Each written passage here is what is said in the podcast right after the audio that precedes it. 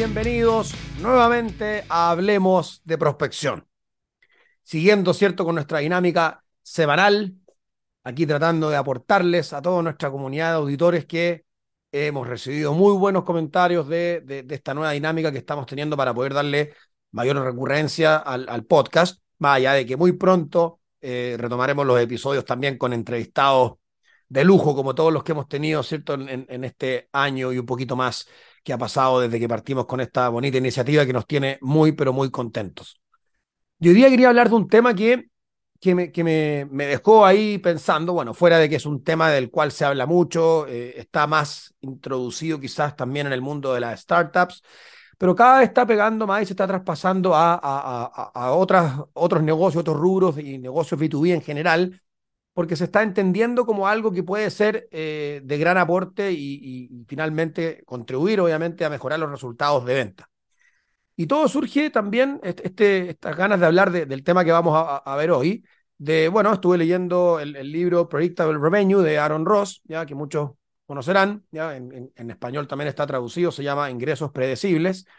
y donde él habla básicamente, bueno, él, tuvo una, historia, ¿cierto?, en, la empresa Salesforce, en este CRM que muchos conocerán, ¿cierto?, de renombre y prestigio internacional, eh, donde logró desarrollar lo que él denomina esto como una máquina de ventas. Y bueno, ahí él habla de, de, cuáles son las cosas en las que una empresa debería fijarse eh, o debería más bien eh, trabajar y planificar y cómo estructurar, por así decirlo, también un área de ventas para que se pueda convertir finalmente en esta maquinita, ¿no? Eh, ese concepto también lo he escuchado mucho en distintas empresas y probablemente lo han, lo han adquirido después de haber leído, estudiado este concepto y haber leído obviamente este libro que, que es muy conocido en el mundo comercial, eh, pero como digo, eh, ha tenido más impacto probablemente hasta ahora al menos en el mundo de la startup. Pero el tema puntual que quiero tratar, porque el libro habla de muchas cosas, ¿ya? pero hay un tema que a mí, que a mí me encanta, ¿cierto? Y, que, y de hecho lo hemos conversado también en, en, con, con algunos invitados es el tema de la separación de roles en el proceso comercial. O sea, es bueno tener, por ejemplo, un ejecutivo de ventas que tenga que administrar una cartera y a su vez, eh, bueno, y ojalá desarrollar esa cartera y a su vez prospectar y generar nuevas oportunidades de negocios o, captar eh, nuevos clientes eh, y, y en el fondo tener, generar reuniones y oportunidades de manera permanente. Entonces, ¿qué es lo que ocurre aquí? Y ahí yo estoy muy de acuerdo con, con lo que plantea Aaron Ross, que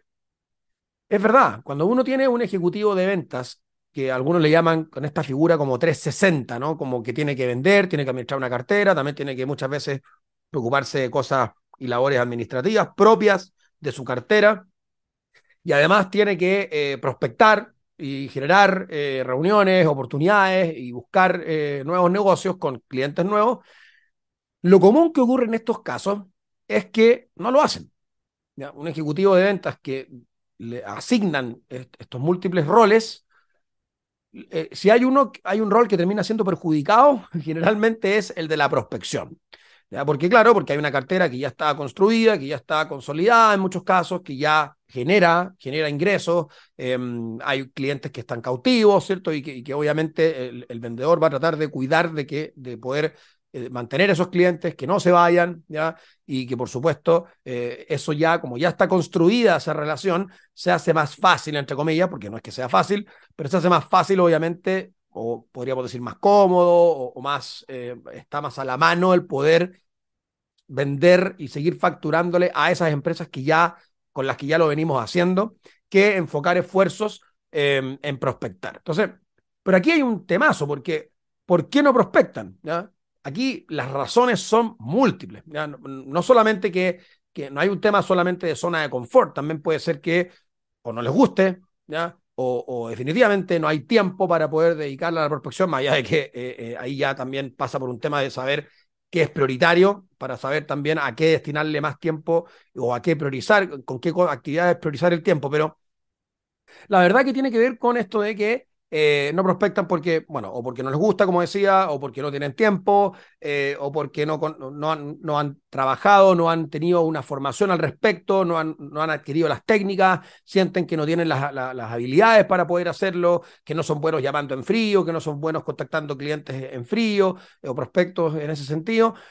También está el tema de que, y aquí también puede haber una responsabilidad de la organización también, porque quizás los, los incentivos no están bien puestos, ¿cierto? Que muchas veces los gerentes comerciales o, quienes lideran los equipos eh, quieren que sus equipos se concentren en prospectar, además de venderle a los clientes de siempre, pero no hay incentivos puestos ahí. Entonces, claro, eh, ahí sí, por supuesto que puede haber también una gran responsabilidad en esos casos de la organización.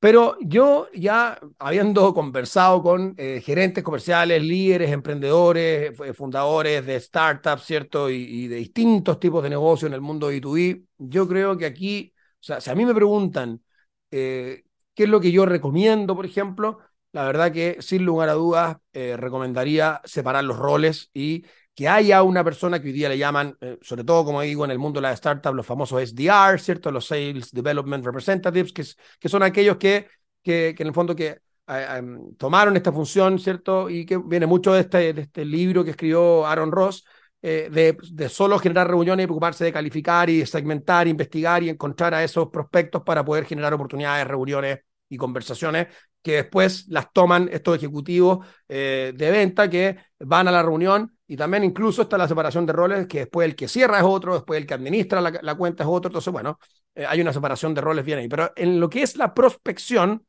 yo sí soy partidario de ojalá tener personas que solo tengan que prospectar. O sea, si yo estoy en un negocio en donde la prospección es importante y hay un mercado potencial relevante y, necesito estar captando clientes permanentemente eh, para hacer crecer mi negocio, yo debería sí o sí tener a una persona, llamémosle SDR, llamémosle prospector, llamémosle eh, ejecutivo de negocios, de, como quieran llamarle, ¿no? Ahí sabemos que hay millones de nombres eh, que se usan para, para este rol o que se pueden usar para este rol, lo mismo para quienes administran una cartera, pero recomiendo de todas maneras el poder tener a, una a un equipo o una persona, dependiendo de la estructura y el tamaño de la empresa, pero que exista este rol especializado, ¿ya? Y esa es la palabra clave, especializar cada rol del proceso, ¿ya? Porque sí es muy común, más allá de que hay muchas razones, pero sí es muy común que el vendedor que tiene que vender y a la vez prospectar, si hay algo que deja de lado, es la prospección. Entonces,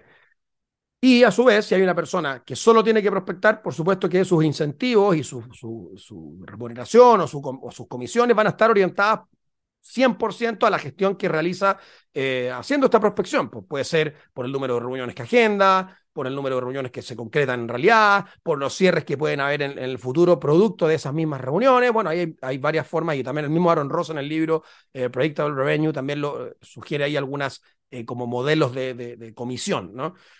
Pero sí, eh, si hay algunos que todavía se están preguntando cómo lo hago en mi negocio, un gerente comercial, ¿me conviene tener personas solo prospectando o es mejor tener a un ejecutivo más integral, más 360, eh, que, que las haga todas, como se dice, ¿no? Y la verdad que eh, pocas personas pueden hacerlas todas, ¿ya? Por eso existen distintas áreas, distintos servicios, soluciones de apoyo para poder robustecer una organización. Y para el tema de la venta, yo creo que es necesario tener a una persona o un equipo de personas eh, en ese rol en forma específica, solamente dedicados a la prospección. Si tengo un negocio que la, donde la prospección termina siendo muy relevante, es decir, tengo que captar nuevos clientes en forma permanente, porque tengo un mercado, ¿cierto?, que abordar que es importante, debo tener eh, o debería tener más bien em, SDRs o personas que estén 100% especializadas y enfocadas en eso. Y de esta forma, obviamente, eh,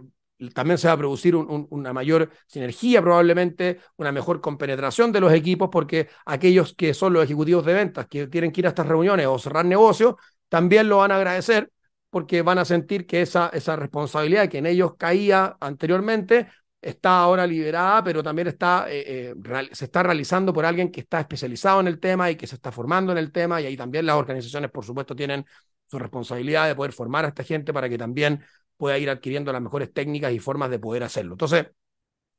esa es mi recomendación para las empresas que pueden hacerlo y que están en la duda de si me conviene tener eh, figuras mixtas o más bien especialización. Este, en, como les decía, en el mundo de las startups esto se da bastante más fácil porque eh, hay un tema muy generacional también con respecto a esto de la separación de los roles. Ha costado que empresas más tradicionales o de venta quizás B2B más industrial o más eh,